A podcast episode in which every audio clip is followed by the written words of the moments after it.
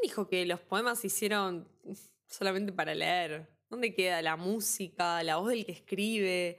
Honestamente, escribo esto con la esperanza de tocar alguna fibra sensible de tu cuerpo, porque yo ya toqué bastante las mías, están muy revueltas, sangran, cicatrizan, todo junto.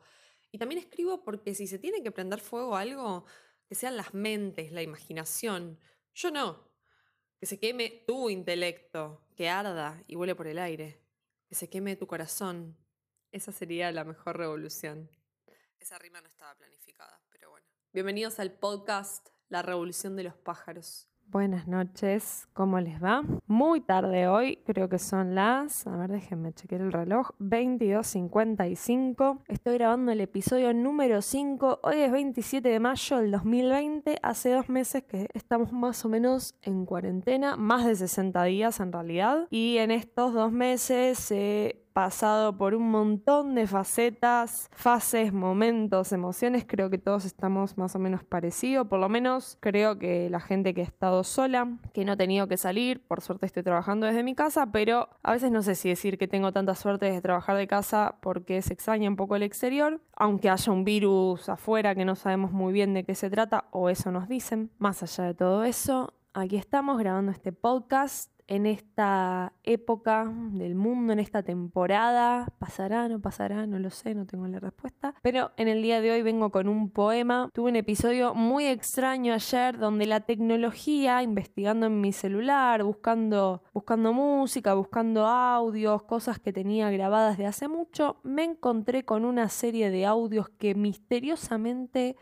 quedaron atrapados en mi teléfono de cuando yo tenía 24 años. Tengo 30. O sea que pasaron unos años en el medio. Y es muy extraño porque todos los audios que quedaron guardados en un lugar del teléfono que nunca había descubierto hasta el día de ayer son de ese momento, de mis 24 años. No entiendo todavía muy bien por qué sucedió eso, si es que se produjo algún tipo de anomalía en el tiempo que hizo dejar esa información ahí. Y eso hizo que escribiera un poema en esta serie de poemas que hasta ahora todos los que leí, si no me falla la memoria, pertenecen a Fase de Contención, que es una serie de poemas escritos en cuarentena específicamente, y que hablo de muchos temas. Les dije que los próximos poemas o el próximo, a diferencia del anterior, ibas iban a ser un poco más cachondos, por lo menos este, no sé el que le siga este cómo va a ser la verdad, porque me gusta tener la libertad de ver qué es lo que quiero compartir en ese momento y en el día, que también tiene que ver un poco con este espíritu cuarentenil, pero en el de hoy hay un componente bastante hot, hay un componente de la fantasía que pertenece a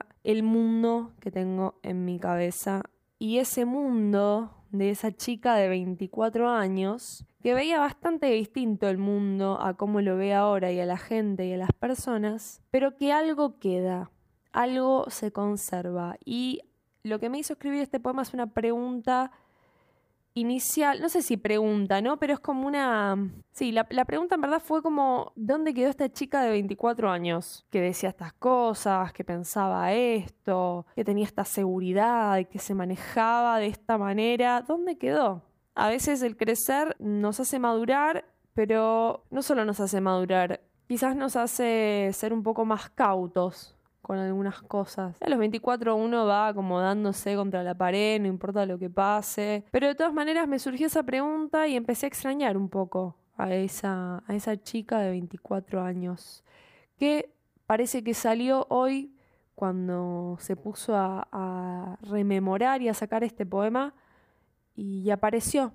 Así que estoy contenta de que todavía sigue conmigo. No sé cómo se llama este poema, pero qué lindo eras. Quiero volver a ser esa puta de 24 años que tenía el poder de sí misma, de su cuerpo, y no lo sabía, que entendía la mente del otro y la dominaba a su antojo, con palabras e ideas turbulentas, con fantasías de hombres vestidos de mina, con lencería fina y suave, trajes de mucamita. Esa piba que movía montañas conchas o pijas, da igual, y se comía el mundo en un audio de WhatsApp. Esa piba que no arrugaba a probar lo que dictaba su deseo, que no cuestionaba la moral, la estructura, lo binario, que iba a la guerra con una tanga y volvía sin nada.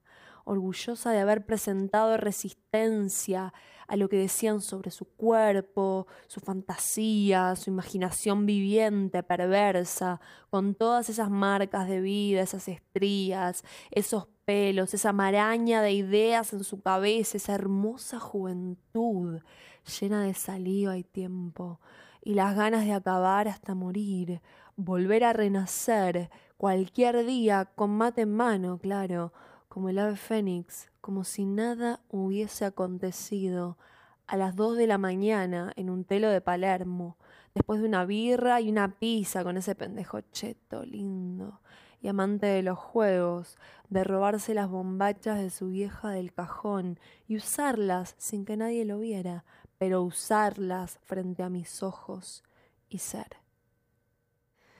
Bueno, intenso, intenso el poema de hoy, yo sé que sí. Los que conocen esta parte de mí, bien, buenísimo. Los que no, hola. Uno cuando escribe, escribe. Por lo menos a mí la poesía me, me da esta libertad. Yo me siento muy bien expresando todo lo relacionado a mi deseo. No solo tiene que ver con el deseo sexual, pero el deseo en general me siento muy bien en este formato poético, vaya uno a saber por qué. Quizás algún día hable de mi historia con la poesía, hoy la verdad que no, pero en otro momento seguro les cuente en detalle. Espero que lo hayan disfrutado. De nuevo, millones de gracias a todas las personas que me han mandado un mensajito. A mí me hace la verdad muy bien saber que, que alguien escucha y que quizás le toca alguna fibra sensible en esta cuarentena, que estamos todos tratando de manejar lo que nos pasa y, y nuestras expectativas y lo que sea como mejor nos sale. Sean felices y nos vemos en esta semana, probablemente el fin de su otro episodio.